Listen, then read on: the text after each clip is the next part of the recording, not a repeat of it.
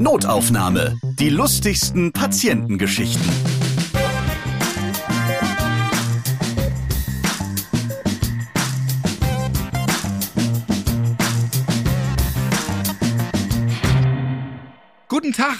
Schön, dass ihr wieder Lust habt auf unterhaltsame Geschichten aus dem Gesundheitswesen. Ich bin Ralf Potzus und in diesem Podcast erzählen Mitarbeiter und Mitarbeiterinnen aus Krankenhäusern, Arztpraxen oder Kliniken ihre lustigen Geschichten, die sie mit ihren Patienten und Patientinnen erlebt haben. Heute wird es giftig.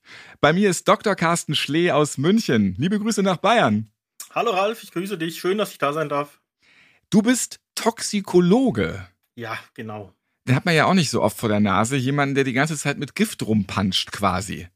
Ja, das ist immer die übliche Vorstellung vom Toxikologen, aber die Bandbreite ist natürlich riesig. Also ich habe früher viel mit Gift rumgepanscht und so im Laufe meines Berufslebens habe ich mich aus dem Labor rausentwickelt und hast natürlich auch dann ganz viele Versuche gemacht und darum geht es heute auch explizit. Wir schauen heute mal ins Labor rein, eben dort, wo es sehr viel Gift gibt oder auch äh, mal einiges so einfach mal entflammbar sein kann. Ja.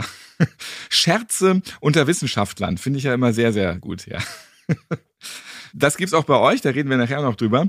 Du hast auch ein aktuelles Buch herausgebracht, das heißt Vorsicht, da steckt Gift drin. Ja, und das macht mir als bekennender Hypochonder gleich wieder Panik. Es geht um Alltagsgifte. Die versteckte Gefahr. Guck mal, so heißt es schon so. Du behandelst Fragen, die hatte ich mir bis vor kurzem überhaupt gar nicht gestellt. Zum Beispiel zerstören Zimtsterne unsere Leber? Oder weicht Sonnencreme unser Gehirn auf? Oder bekommen wir von Muskatnuss Halluzinationen? Ja, und jetzt denke ich natürlich bei jedem Lebensmittel, dass es mich killen will. Danke, Carsten. Sehr gerne. da muss ich auch sagen, als Hypochonder bist du der ideale Ansprechpartner, der das Buch unbedingt lesen sollte. Ja, natürlich. Ja nicht nur die spektakulären Geschichten zu verschiedenen Giften, sofern es sie gibt und ich sie gefunden habe, erzählt werden, sondern mein Ziel war es einfach auch, das alles realistisch einzuordnen. Also, dass man eben keine Angst bekommen muss, wenn man Zimtsterne isst, sondern dass man weiß, was können die theoretisch mit mir machen und wie viele Zimtsterne darf ich überhaupt essen. Ne? Und dieses ähm, kann Sonnencreme das Gehirn aufweichen, das war mal eine Titelschlagzeile in der Taz, in der Tageszeitung vor 10, 12 Jahren. Und das ist natürlich völlig Hanebüchen. Ne? Da wurde eine wissenschaftliche Studie gelesen und ein bisschen überinterpretiert, sag ich mal. Ne? Das ist natürlich überhaupt nicht der Fall, aber genau deswegen deswegen habe ich das Buch geschrieben. 29 Kapitel, 29 verschiedene Gifte, hauptsächlich was uns alles so umgeben kann und realistisch eingeordnet, auch erklärt. So versuche ich verständlich, um zu zeigen, was macht das Gift überhaupt im Körper, für Laien erklärt, wie kann ich mich schützen. Und falls es dann doch mal hart auf hart kommt und es doch eine Vergiftung gibt, wie muss ich erste Hilfe leisten, damit kein Langzeitschaden entsteht? Ja, und damit ich nachher richtig schlafen kann, Carsten, wie viele Zimtsterne kann ich denn jetzt futtern? Es ist natürlich nicht so einfach zu beantworten. Wäre ich Jurist, würde ich sagen, kommt darauf an. Das BFR, ne, Bundesministerium für Risikoforschung, empfiehlt 24 kleine Zimtsterne für Erwachsene und für Kinder sind es weniger, da sagt man sechs kleine Zimtsterne. Der Clou an der Sache ist aber, ganz kurz erklärt, in Zimt ist Kumarin enthalten. Und Kumarin ist diese giftige Substanz, die eben was mit deiner Leber machen kann. Und es gibt es zwei verschiedene Zimtsorten. Es gibt Cassia-Zimt und es gibt Ceylon-Zimt. Und in Cassia-Zimt ist sehr viel von diesem Kumarin enthalten. In Ceylon-Zimt ist sehr wenig von diesem Kumarin enthalten. Das heißt, wann immer du selber Zimtsterne backst, nimm dieses gute Zimt, dieses Ceylon-Zimt, dann weißt du, da ist fast kein Kumarin enthalten und du kannst dich ganz deiner Weihnachtsvorfreude hingeben und in Zimtsternen schwelgen, solange du nicht auf die Kalorien achtest. Das Problem an der Sache ist nur, wenn du Zimtsterne kaufst, im Geschäft zum Beispiel, dann machen die natürlich, ne, die wollen ja einen Haufen Profit machen, die Firmen. Und Cassia-Zimt, weil da eben Kumarin enthalten ist, ist billiger. Das heißt, da musst du leider davon ausgehen, dass eben dieser Zimt enthalten ist, der viel Kumarin enthält. Und deswegen würde ich dann wirklich bei 24 klein bleiben oder wenn du Kinder hast, bei sechs ungefähr am Tag. Ich persönlich finde das sehr viel, weil ich liebe zwar Zimt. Also ich würde niemals 24 Zimtsterne essen, da bin ich ja schon mal raus aus der Nummer und ich denke natürlich, wenn ich jetzt so einen Bio-Zimtstern esse, dann, dann ist da natürlich das gute Zeug drin, ne? aber wahrscheinlich auch wieder nicht. Das kannst du leider nicht pauschal sagen. Ne? Und ich persönlich ja. gebe dir recht, also 24 Zimtsterne ist abnormal viel. Ich habe aber auch Freunde, die haben mir vorgeworfen, ich würde ihnen die Freude am Weihnachtsfest verderben, weil sie nur 24 Zimtsterne am Tag essen dürfen. Okay, dann haben wir das ja auch erstmal geschafft. Insofern freuen wir uns dann auf die nächste Zimtsterne-Zeit. Schmökert gern mal rein, lest Carstens Buch. Vorsicht, da steckt Gift drin. Sollte man im Alltag auf jeden Fall wissen. Ja, und vorher natürlich diese Podcast-Folge hören, die beweisen wird, auch mit Gift kann es lustig sein. Wenn auch unfreiwillig.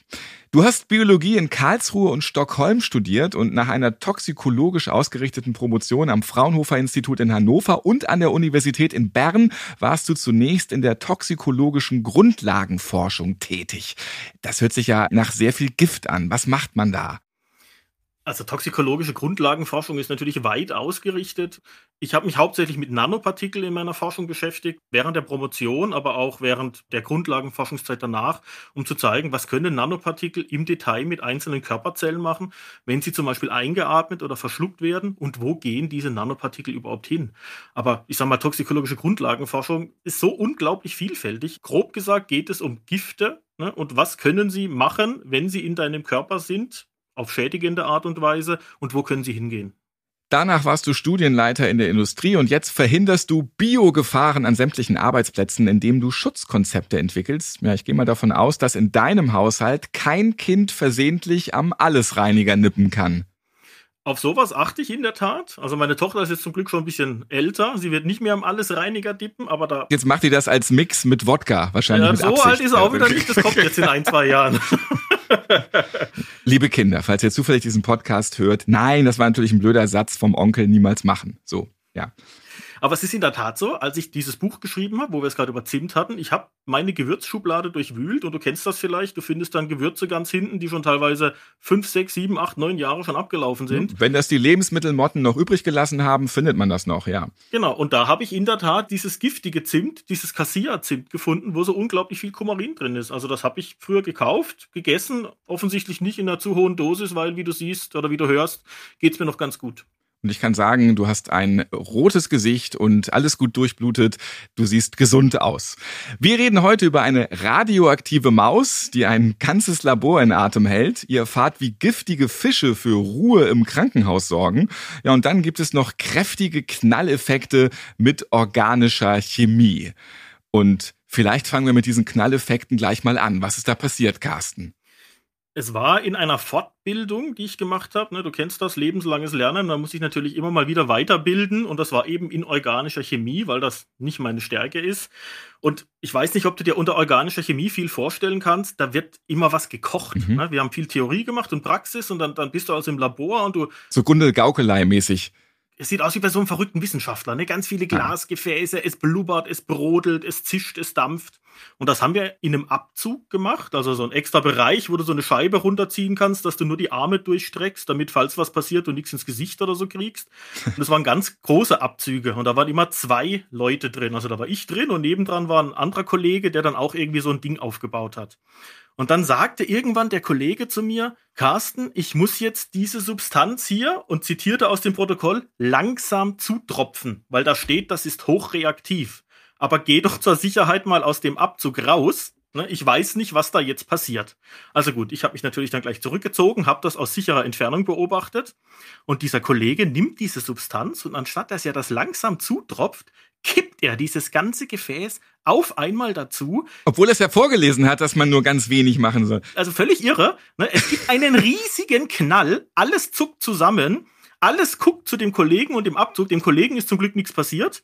Und der ganze Abzug brennt innen. Also diese Substanz hat sich entzündet und hat komplett verspritzt und alles brannte. Ne? Woraufhin der Kollege leicht Panik bekam natürlich panisch so einen, so einen Baumwolllappen nahm, den Abzug hochgemacht hat wie die Scheibe und panisch mit diesem Lappen überall auf die Flammen geschlagen hat, um sie zu ersticken. Dieser laute Knall wurde natürlich von dem Professor für organische Chemie, der diese Fortbildung geleitet hat, auch gehört. Der ist mit Affenzahn angerannt gekommen, steht hinter dem Kollegen und beobachtet ihn, wie der so panisch mit diesem Lappen schlägt. Ne?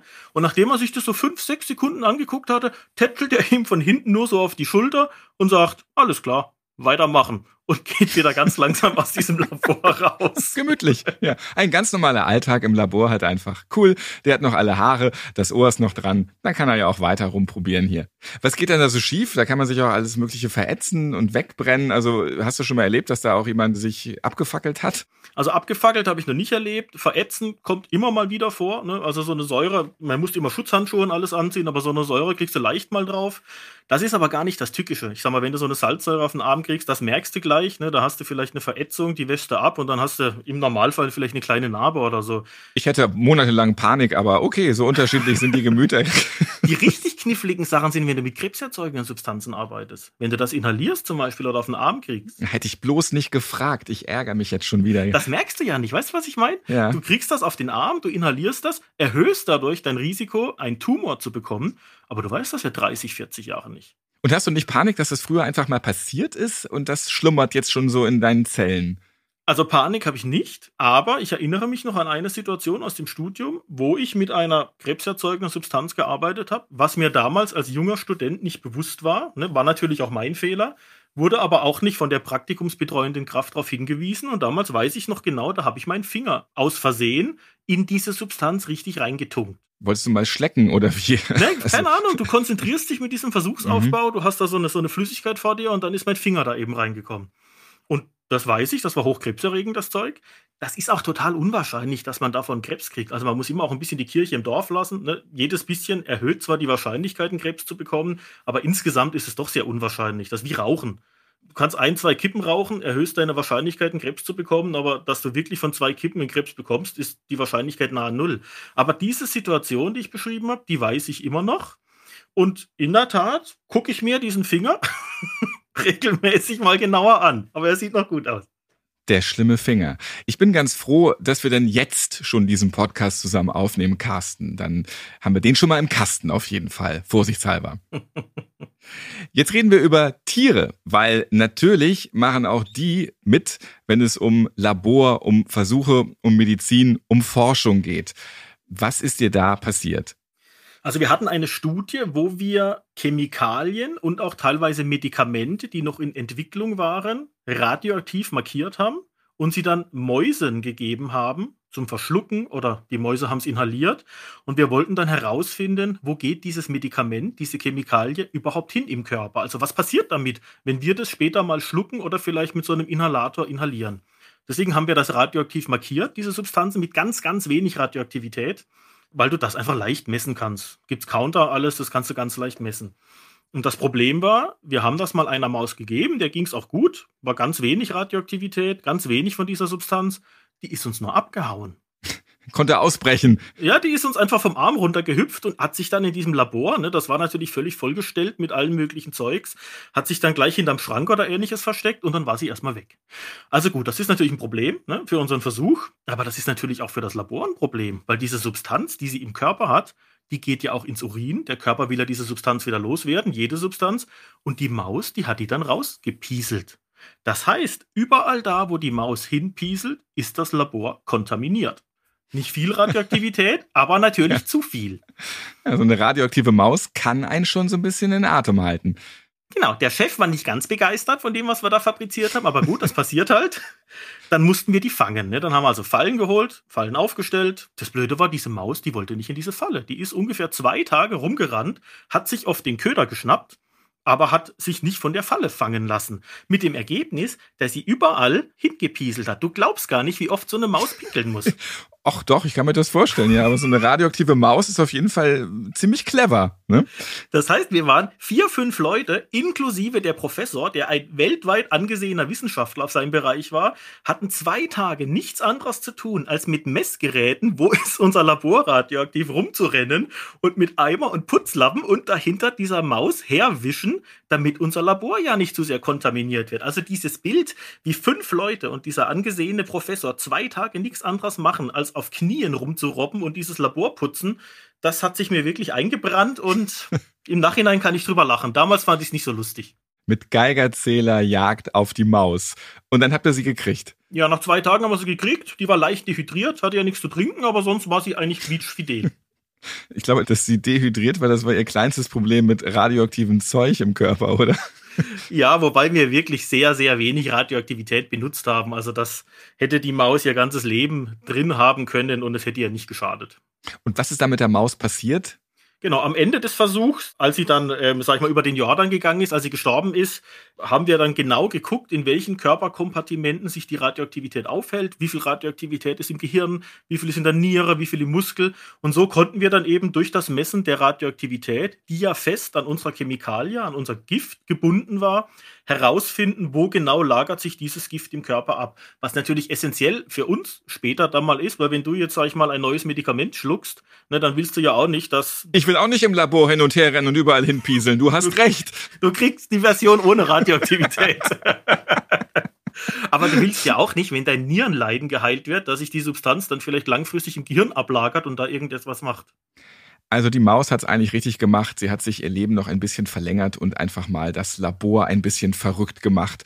Ja, schöne Geschichte mit der Maus. Und jetzt geht es zu anderen Tieren ins Wasser. Da lauert auch überall Gift. Und seitdem ich das weiß, denke ich jetzt auch schon wieder ganz anders übers Baden nach.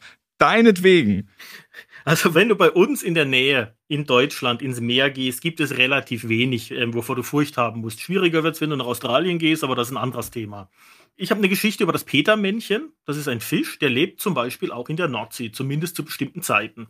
Und das Problem des Petermännchens ist es, das zieht sich gerne in der Nordsee in Schlick, in Schlamm zurück und verbuddelt sich da. Jetzt hat das Petermännchen aber fiese Stacheln, so Rückenflossenstacheln. Und wenn du dann in der Nordsee im Schlamm oder Schlick herumwartest, ne, dann sinkt ja dein Fuß so richtig schön in diesen Schlamm ein. Vielleicht setzt du dich sogar in dieses seichte Wasser, weil du ein bisschen die Wellen genießen willst. Und du siehst das Petermännchen nicht. Und wenn du dich dann draufsetzt, dann bohrt es seine Stacheln in dich, was an sich schon mal weh tut. Das injiziert nur sein Gift auch in dich rein. Und das hat es wirklich in sich. Die gute Nachricht vorneweg, im Normalfall wirst du keinen bleibenden Schaden erwarten. Also da gibt es im Normalfall kein langfristiges gesundheitliches Problem, wenn du nicht sowieso schon Herz-Kreislauf-Leiden oder ähnliches hast. Das Problem ist nur, das Gift des Petermännchens sorgt für unglaublich starke Schmerzen. So liest man zumindest und hört es von Klinikern, die in Kliniken da arbeiten. Also viel, viel, viel stärker als irgendetwas anderes. Und das ganz Knifflige ist, die gängigen Schmerzmittel, selbst Opioide, die wirken nicht richtig gegen diesen Schmerz. Also auch wenn ich meine Tramaltropfen schlucke, das bringt alles nichts. Genau, Dramal ist ein Opioid oder da ist ein Opioid drin und das bringt auch nicht richtig was. Da streiten sich teilweise die Wissenschaftler drüber, aber in sehr vielen Fällen bringt es nichts. Das heißt, du liegst im Krankenhaus, wirst ja auch beobachtet und hast unglaublich starke Schmerzen. Und ich hatte mich mal mit einem Kliniker da unterhalten. Und dann sagt er, das ist für alle im Krankenhaus natürlich total anstrengend. Für den Patienten, weil er so viele Schmerzen hat, aber auch für das ganze Personal. Durchaus, ja. Das ist schwierig, ne? Aber er sagte dann, ja, das ist auch für uns alle blöd, die da arbeiten, weil da ist immer so laut. Ne? Die schreien ja den ganzen Tag rum, weil das so weh tut. Jetzt seid doch mal ruhig, verdammt nochmal, hier wird auch gearbeitet. Ja, leidet leise. Meine ja, genau. Güte, was für Mädchen sind denn hier auf der Station? So dann, oder wie? So ungefähr. Und er sagte dann, die Patienten, die kriegen dann Valium. Und dann sag ich, ja, aber ich dachte, Schmerzmittel bringen nichts und Valium hat ja jetzt auch nicht so eine große schmerzstillende Wirkung. Dann sagt er, ja, aber bei Valium, ne, da bist du ja auf so einer rosaroten Wolke, sagt er, da merkst du die Schmerzen zwar noch, aber es ist dir egal. Und dann würden sie wohl auch aufhören zu schreien, weil die schweben dann auf so einer rosa-roten Wolke, vollgepumpt mit Valium und dann passt das einigermaßen. Erstmal schön die Patienten ruhig stimmen. Die Schmerzen bleiben, aber es ist leiser. Okay. Speichern wir mal so ab. Liebe Grüße nach Norddeutschland an die Nordsee, wo das so bei ein oder zwei Krankenhäusern so gemacht wird, wahrscheinlich dann. Jetzt brauchst du aber keine Angst bekommen. Es gibt zwar immer wieder Fälle mit dem Petermännchen, das ist aber relativ selten. Also, dass da wirklich was passiert, ist sehr unwahrscheinlich. Aber ich muss zugeben, seit ich das weiß, ne, seit ich Toxikologie mache und studiere, ja, die Nordsee ist nicht mehr mein bevorzugtes Urlaubsziel. Ja, ich habe hier schon notiert, äh, das nächste Mal eher Ostsee. Werbung. Ihr hört in diesem Podcast regelmäßig, dass es viele merkwürdige und lustige Notfälle gibt. Die in Anführungsstrichen normalen, zahlreichen Unfälle lauern allerdings auch an jeder Ecke. Nicht nur auf dem Weg zur Arbeit, sondern auch in der Freizeit kann uns jederzeit etwas passieren. Deshalb erzähle ich euch was zur Ergo-Unfallversicherung. Die unterstützt euch nämlich genau dann, wenn ihr einen Unfall hattet. Die Ergo Unfallversicherung unterstützt bei schweren Verletzungen mit finanziellen Hilfen und Top-Beratung im Grundschutz. Dazu gibt es individuelle Assistenzleistungen mit Hilfen im Alltag oder bei der Rehabilitation. Der Grundschutz, der gilt übrigens weltweit und rund um die Uhr. Und das alles ohne Gesundheitsfragen. Schaut doch mal vorbei auf ergo.de und holt euch weitere Infos zur Unfallversicherung. Einen Link findet ihr auch in den Show Notes dieser Podcast-Folge. Und jetzt geht's für euch hoffentlich unfallfrei weiter mit den lustigsten Patientengeschichten. Werbung Ende. Von den Tieren kommen wir jetzt zu den Menschen. Da müssen ja auch hin und wieder mal Versuche gemacht werden. Und dann kann da auch was schiefgehen. Genau, da gibt's auch eine ganz witzige Geschichte, wobei ich weiß nicht, ob man sagen kann, dass da was schiefgegangen ist, aber ich war damals im Labor natürlich, Grundlagenforschung und man kann mit Tieren arbeiten, hatten wir ja gerade schon. Man kann auch mit Zellen arbeiten, die man aus einer Kultur kauft. Es gibt Zellen aus einer Kultur. Man kann aber auch direkt Zellen vom Menschen gewinnen. Und genau in einem so Versuch habe ich teilgenommen. Das heißt, wir haben Probanden einbestellt. Die haben sich freiwillig gemeldet. Die haben da auch eine Aufwandsentschädigung bekommen. Deswegen sind die wahrscheinlich gekommen. Die war nicht gering. Und der hat sich dann auf so eine Liege gelegt, der wurde leicht sediert. Also der war nicht völlig außer Bewusstsein, der war nicht bewusstlos, aber der wurde leicht sediert, sodass er ein bisschen weggedämmert war. Und der hat dann einen Katheter durch die Nase, durch die Luftröhre in die Lunge reingeschoben bekommen. Boah, das ist ja aber auch abartig eigentlich. Das merkt er danach auch noch, wenn er wieder äh, nicht mehr narkotisiert ist, auf jeden Fall. Ja, das Gute ist aber, der vergisst es am Schluss durch dieses Sedativum, was er gekriegt hat. Das weiß der nicht mehr. Und durch dieses Katheter hast du so eine kleine Bürste, ne? wie so eine kleine Spülbürste, wenn du so eine Flaschenbürste hast, durchgeschoben bis auf die obere Lungenoberfläche. Mhm. Dann hast du die Lungenoberfläche so ein bisschen gebürstet, hast die Bürste rausgezogen und an dieser Bürste hingen dann Lungenzellen. Und die habe ich schnell mit ins Labor genommen, habe die dann in Kulturen so im Reagenzglas genommen. Und das Witzige war, dieses Sedativum, das wirkt auf jeden so ein bisschen anders. Ne? Das dämmert die so ein bisschen weg. Und jetzt hatten wir einen Probanden, der ist total redselig davon geworden. Der hat einen totalen Quasselflash bekommen. Das musst du dir die Situation vorstellen. Ich war da, noch ein anderer aus dem Labor, dann war noch eine technische Angestellte da, der Chefarzt war da, der diese, diese Bürstung gemacht hat und ein Assistenzarzt. Und dann legte der sich immer auf diese Liege, dieser Proband, und die wollten gerade anfangen, ihm das Ding in die Nase zu schieben, und dann richtet er sich wieder hoch. Ne? So nach dem Motto, einen habe ich noch. Und dann fing er an, ja, ich war ja gestern im Kino. Und da habe ich den, den James Bond habe ich gesehen. Und dann sagt der Arzt schon, ja, ja, das ist ja schön und gut, legen Sie sich wieder hin. Dann legt er sich wieder hin und dann geht er hoch, ah, der Film war so super. Der war total toll. Also da war von jeder so leicht eine Mischung aus belustigt und genervt. Mit dem Ergebnis, dass sie dann wieder sachte runtergedrückt haben und dann fing er plötzlich an, seine Lebensgeschichte zu erzählen. Ja, ich bin ja gar nicht glücklich von meiner Beziehung und es läuft nicht so gut. Lange Rede, kurzer Sinn. Das ging dann so ein bisschen weiter. Und die letzten zwei Punkte, die er angebracht hat, war, dann guckte er diesen Oberarzt plötzlich so an, nachdem er uns also von seiner schlechten Beziehung erzählt hat und sagte, was, Sie haben ja eigentlich auch wunderschöne Augen. Und wir haben ja vorhin über Kino geredet. Gehen Sie auch gerne ins Kino? Wir können ja auch mal zusammen ins Kino gehen. Ja, siehst du, wenn ihr schon Versuche macht, dann müsst ihr auch da durch. Ja, ab zum nächsten James Bond. Also das Gute war, der hat sich da am Schluss nie mehr dran erinnert und wir haben natürlich dann nie irgendwie persönlich irgendwas angesprochen. Alles gut. Ja. Das passiert dann eben, wenn man solche Versuche macht kurz mal die Nase durchgebürstet und dann ging es doch wieder. Und äh, was konnte man dann da herausfinden anhand dieser Lungenzellen? Naja, also ich habe damals herausgefunden, wie verschiedene Partikel, auch Nanopartikel, aber zum Beispiel auch Pollenpartikel von normalen Pflanzen, von den Zellen aufgenommen werden. Also wie sie in die Zelle hereingehen, in einzelne Lungenzellen und welche Faktoren dafür verantwortlich sind, dass sie in die Zellen hereingehen. Das endgültige Ziel war natürlich, klar, wenn so ein Partikel in der Zelle drin ist, macht er eher eine toxische Wirkung, als wenn er draußen ist. Ne? Und dann kannst du natürlich dann mittelfristig schauen, was musst du vielleicht inhalieren, damit diese Stoffe nicht in die Lunge reingehen oder ähnliches. Also das war wirklich pure Grundlagenforschung. Und wieso haben wir diese menschlichen Zellen gemacht? Man kann Zellen kaufen, auch von Tieren kann man Zellen kaufen, aber ich sage mal, so eine direkte menschliche Zelle aus der Lunge ist halt doch das Realistischste, wenn wir Forschung machen für den Menschen, um etwas zu erreichen. Das geht mit Tieren oft sehr gut. Also ein Tier ist da teilweise sehr ähnlich, aber der Mensch ist halt einzigartig und wir sind nun mal keine 80 Kilo Ratte. Wäre doch aber auch romantisch, wenn daraus wirklich eine Liebesbeziehung geworden wäre. Sonst trifft man sich halt im Supermarkt oder zufällig bei Freunden oder so. Und dann könnte man sagen, ich hatte gerade einen Probanden die Lunge durchgebürstet und dann hat er mich gefragt, ob wir nicht zusammen ins Kino gehen wollen. So haben wir uns damals kennengelernt. Ach, das wäre doch schön. Mal was anderes. Ja, bei der Arbeit lernen sich die meisten Beziehungen kennen. Nach dem Internet, soweit ist es schon.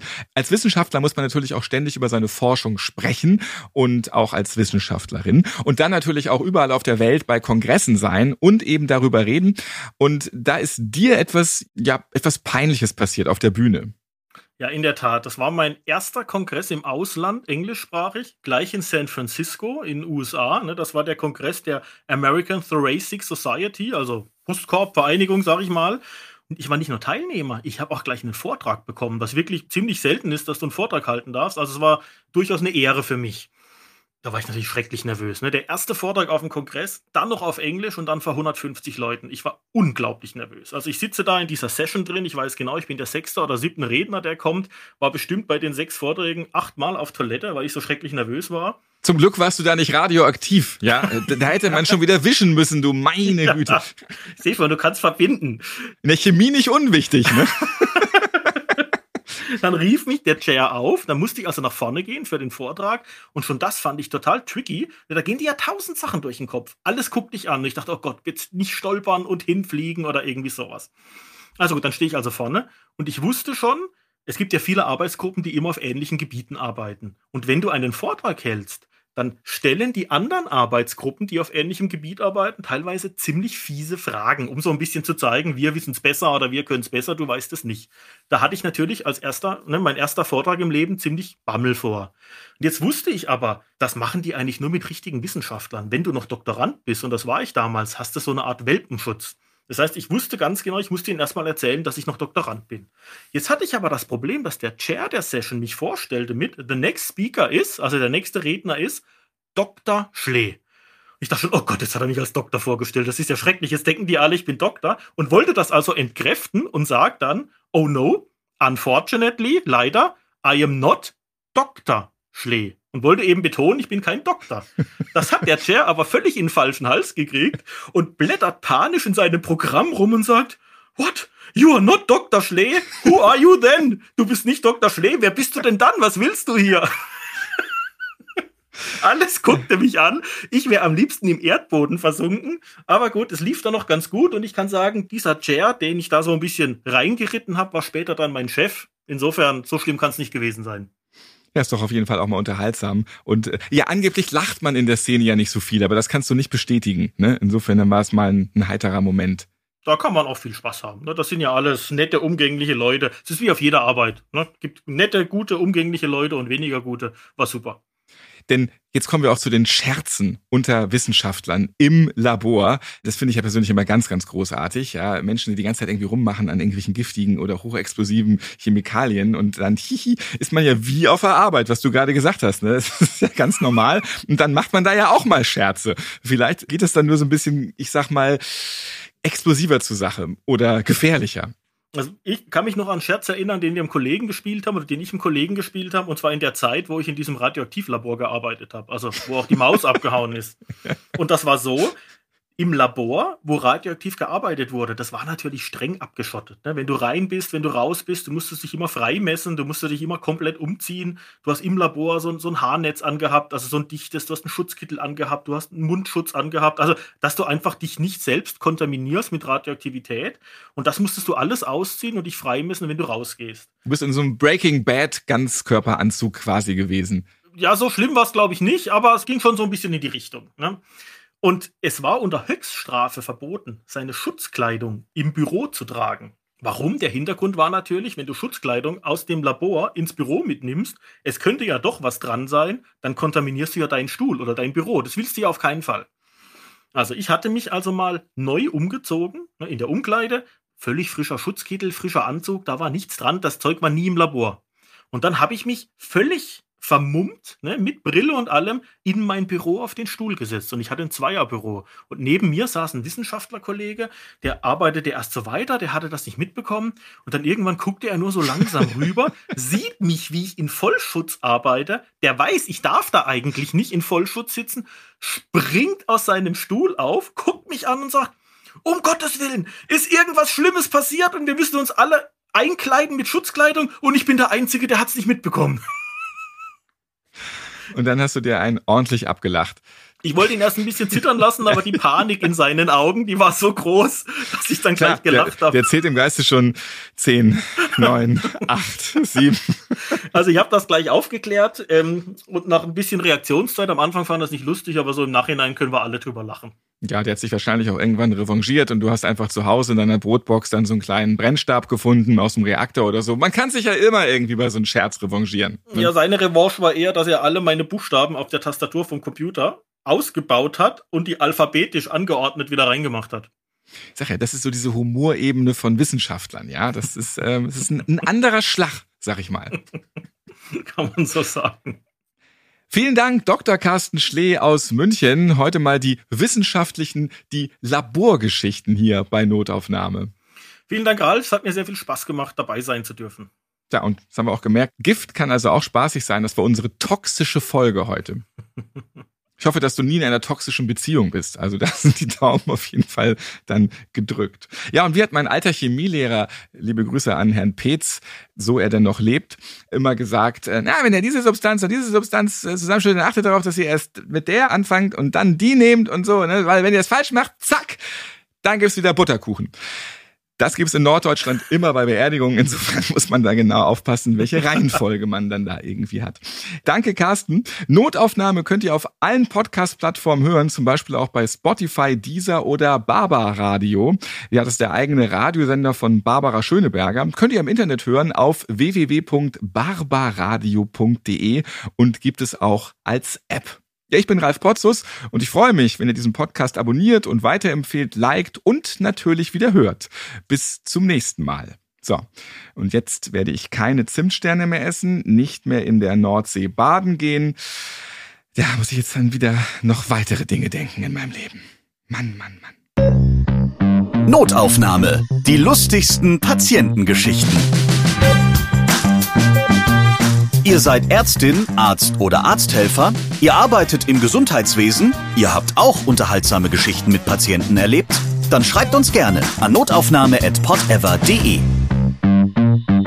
Und nächstes Mal hört ihr meine zugegebenermaßen sehr hübsche Arzthelferin ging ins Wartezimmer, um den nächsten Patienten zu holen. Das war ihr Vater, den ich behandelte. Und sie begrüßte ihren Papa mit einem Kuss.